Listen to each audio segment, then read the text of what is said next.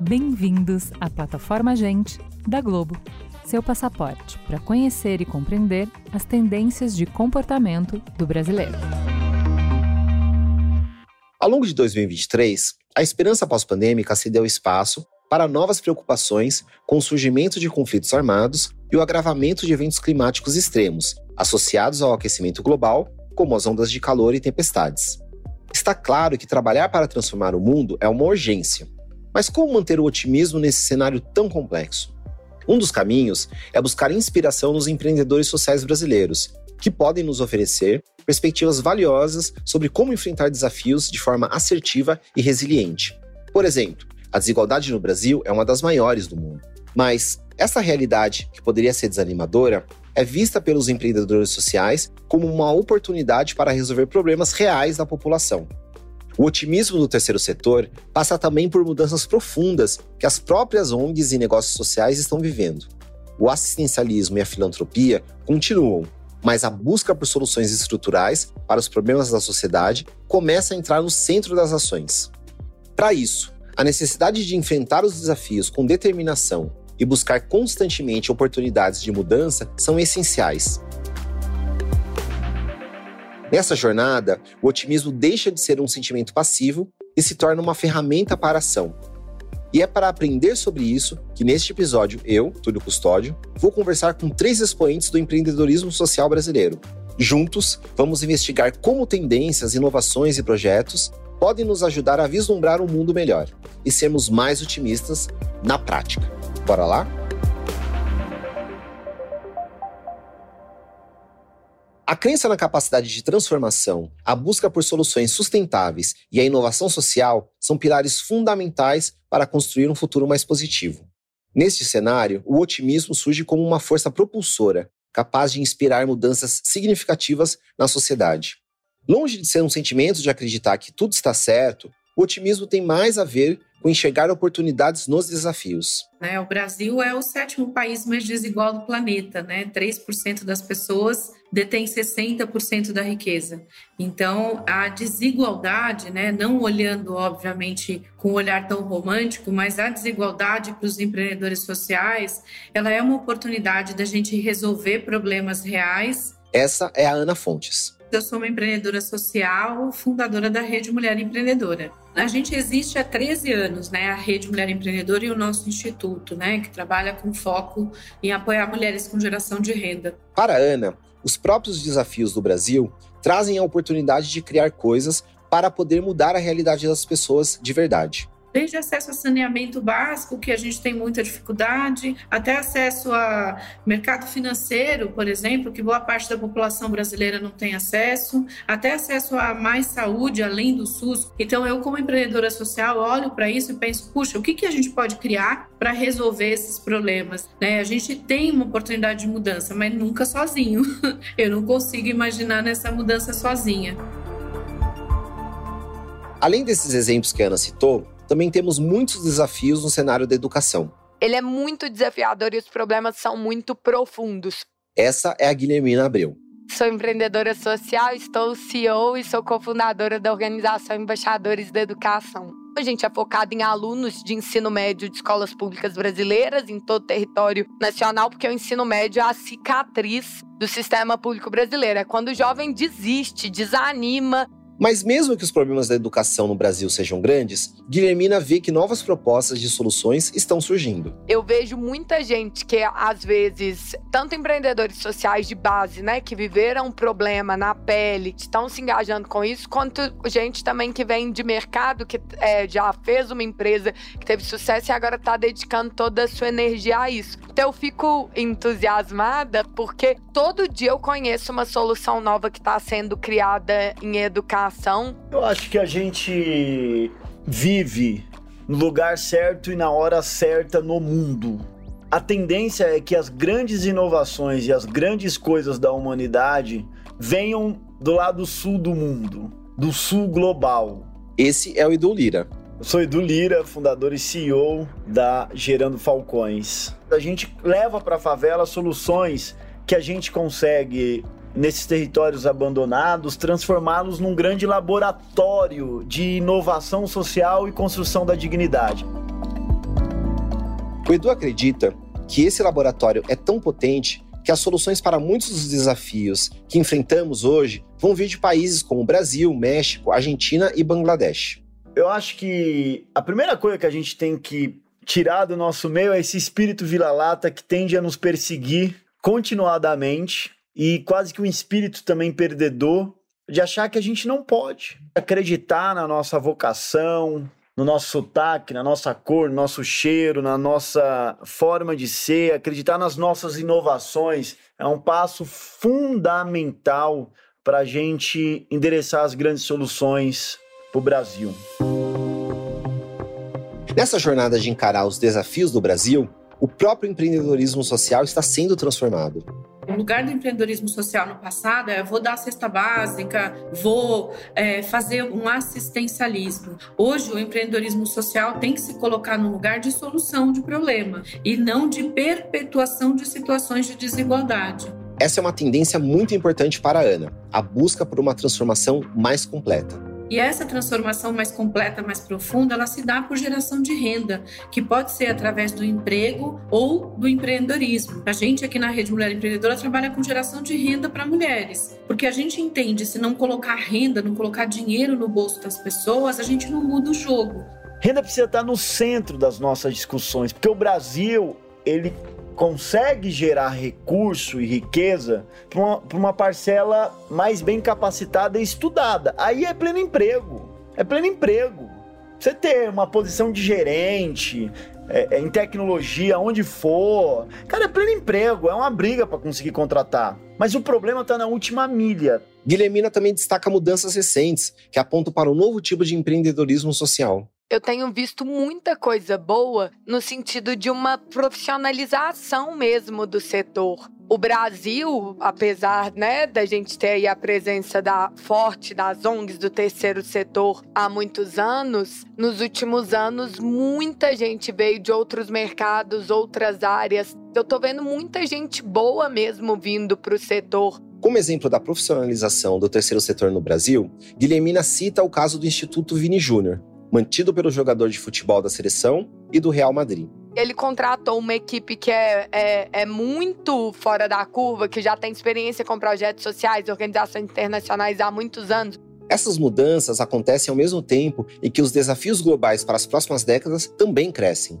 A gente, ao mesmo tempo, está numa grande encruzilhada que é os aspectos climáticos e sociais. Então, essa fotografia de clima e pobreza é um risco e também uma grande oportunidade. A gente tem um risco aqui se isso for uma tendência de uma hecatombe social. Por outro lado, grandes inovações surgem em momentos de crise. Por isso que eu digo que a gente vive ao mesmo tempo um grande risco climático e social, mas uma oportunidade única de prototipar tendências que vai salvar o futuro. O meu ponto é, a gente precisa abraçar o risco para que as próximas gerações tenham um pouco mais de certeza sobre o amanhã.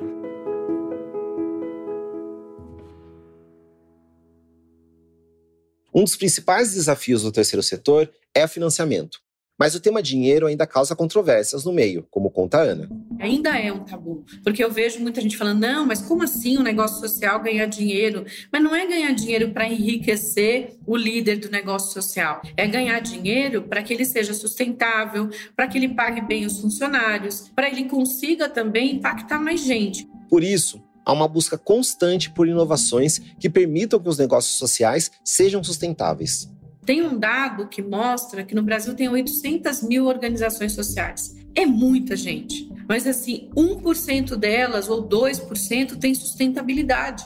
A maioria depende ainda de parcos recursos, de microdoações, e isso é muito difícil. Eu acho que as ONGs, nós do terceiro setor, precisamos reinventar o terceiro setor. Porque o terceiro setor brasileiro ele vive uma grande crise econômica. A maioria das ONGs no Brasil estão falidas, quebradas economicamente. Para Edu, o terceiro setor apostou que o mercado da filantropia seria suficiente para bancar as mudanças necessárias. Mas a filantropia brasileira não acompanhou a escala dos desafios. O Brasil tem uma relação de pecado com dinheiro. Que o empreendedor social tem que ser alguém quase que adoecido.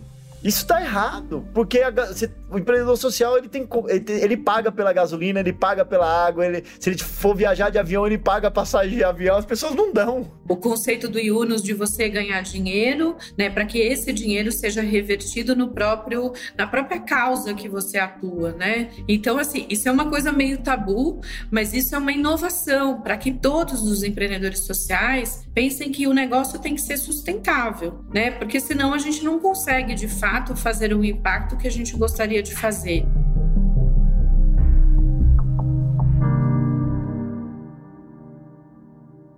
Outra inovação importante no setor é o uso de tecnologias sociais, mas é importante entender o que a palavra tecnologia significa neste contexto, como explica a Guilhermina. Povo confunde inovação com necessariamente ser algo ligado ao digital ou a software, mas se você está fazendo algo que já existe há muito tempo, mas de uma maneira diferente, já é inovação. A mesma coisa tecnologia. Uma tecnologia social não necessariamente está ligada a um software ou algo é, digital, até porque quando a gente fica muito focado nisso, muitas vezes a gente corre o risco de repetir velhos modelos só maquiando com falsas tecnologias.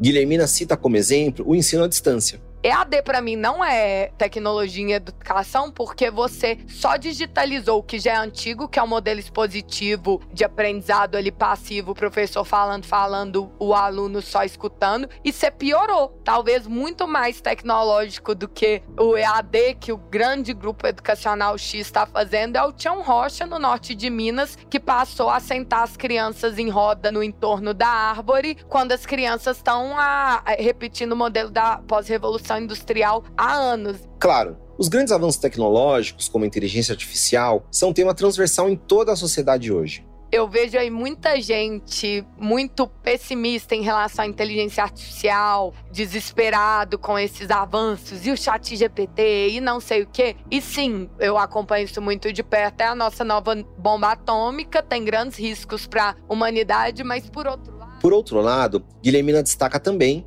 a importância de tentar olhar de forma positiva para essas novidades. A gente tem que olhar com isso com otimismo, porque se a gente olhar todas essas tendências com medo, com pavor e vai destruir tudo e vai piorar os dados, a gente só vai esperar coisa ruim, ninguém vai empreender soluções boas. Obviamente, não dá para a gente esquecer que a tecnologia vai nos ajudar como empreendedores sociais. Ana conta de um projeto que fez para ajudar mulheres que foram vítimas de escalpelamento de barco na região amazônica. Qual era o nosso desafio? Na pandemia, chegar nessas mulheres com cursos e capacitações e mentorias, só que elas estavam em regiões afastadas. Como é que a gente capacitava via vídeo? Não tinha como. E a gente achou uma tecnologia que fazia cursos através de audioaulas pelo WhatsApp. Essa ferramenta foi essencial para o sucesso do projeto.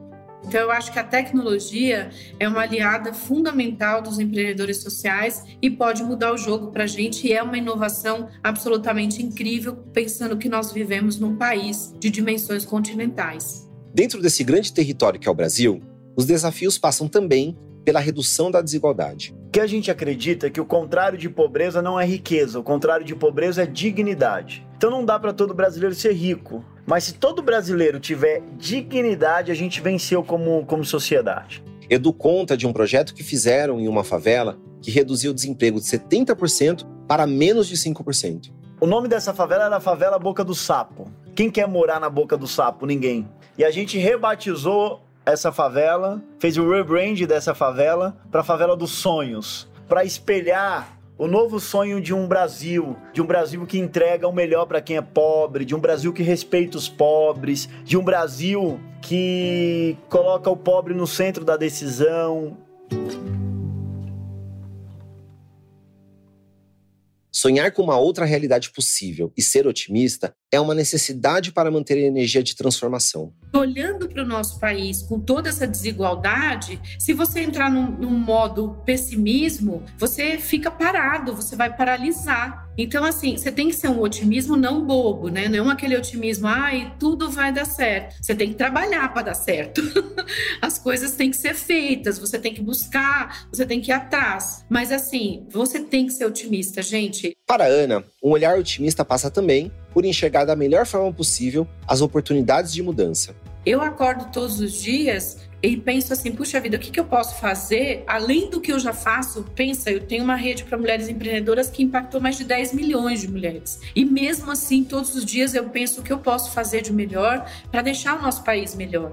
Mesmo que as mudanças sejam vistas como impossíveis. A gente quer, nos próximos anos, transformar a pobreza da favela numa peça de museu antes de Marte ser colonizado. Ah, Edu, isso é impossível. Que ótimo. É muito melhor lutar pelas coisas impossíveis da vida. Todo mundo deveria lutar por uma impossibilidade, porque o mundo está ficando cada vez mais impossível. Por isso, Edu destaca a importância de acreditar nos otimistas. Francamente, acho que a gente não tem outra opção. Então, a única opção que a gente tem é agir. E nem todo mundo vai agir. Agora, a gente precisa, mesmo sendo relativamente pessimista, apoiar os otimistas para que eles tenham combustível e fôlego para puxar a sociedade adiante. Senão a gente vai parar.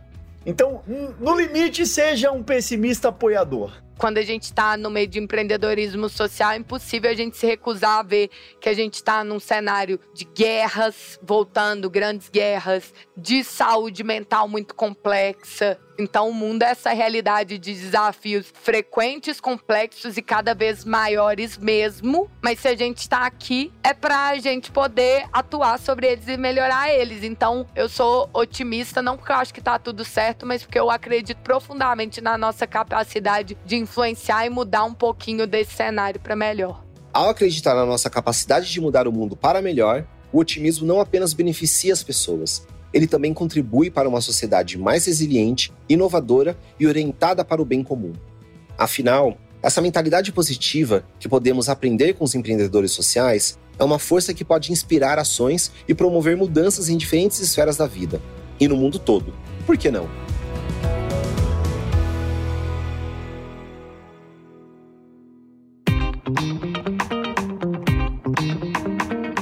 Gente é onde tudo começa. É o ponto de partida. Gente é matéria-prima para criar algo novo e relevante. Uma fonte de conhecimento viva que revela comportamentos, histórias e tendências. É inspiração. Sua próxima grande ideia começa com Gente, a plataforma de insights da Globo. Para conhecer mais, acesse gente.globo.com.